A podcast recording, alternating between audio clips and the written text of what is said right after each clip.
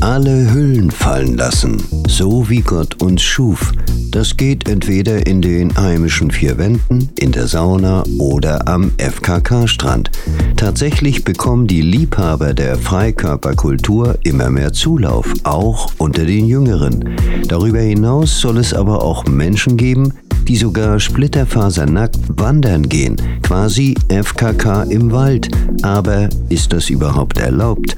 Die Zeitschrift Lisa hat sich mit dem Thema in ihrer aktuellen Ausgabe beschäftigt und wir sprechen dazu jetzt mit Chefredakteurin Maria Sandoval. Hallo. Hallo, ich grüße Sie. Frau Sandoval, wo darf man alle Hüllen fallen lassen, ohne gleich Ärger zu kriegen? Sie dürfen sich überall dort komplett ausziehen, wo es explizit so ausgeschildert ist. Und in diesen Bereichen, in diesen ähm, textilfreien Bereichen, ist es oft sogar ausdrücklich erwünscht. Also man möchte dann auch äh, nicht, dass jemand mit Textilien sich unter die Nackten mischt, weil man sich dann einfach nicht wohlfühlt. Ähm, viele Badeeinrichtungen und Thermen haben sogar inzwischen FKK-Gebiete eingerichtet. Äh, manche machen das an bestimmten Tagen oder zu bestimmten Zeiten. Im Urlaub bitte wirklich aufpassen. Es gibt Länder, in denen Nacktbaden strengstens untersagt ist, vor allem aus religiösen Gründen.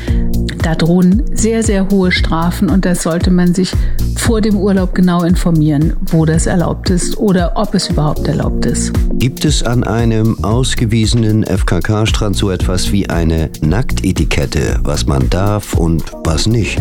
Die gibt es. Es geht natürlich äh, auch ganz wichtig darum, trotz Nacktheit Privatsphäre zu wahren. Das heißt, man hält Abstand zu den Nachbarn, man gafft nicht rum, auf gar keinen Fall macht man Foto- oder Videoaufnahmen. Ähm, das sollte sich von selbst verstehen, ist aber manchmal auch nicht der Fall.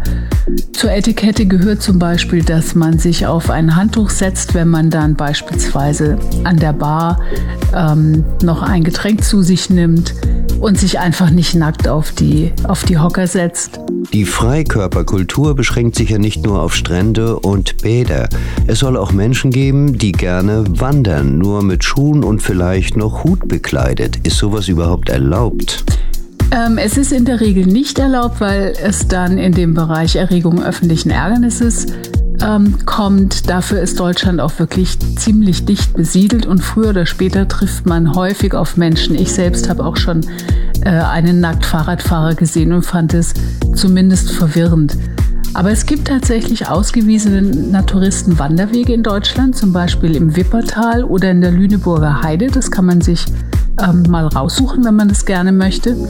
Wer übrigens denkt, in seinem eigenen Garten kann er ruhig immer und zu jeder Uhrzeit und so alle Hüllen fallen lassen, der irrt. Es geht dann natürlich, wenn es uneinsehbar ist, dann können Sie machen, was Sie wollen.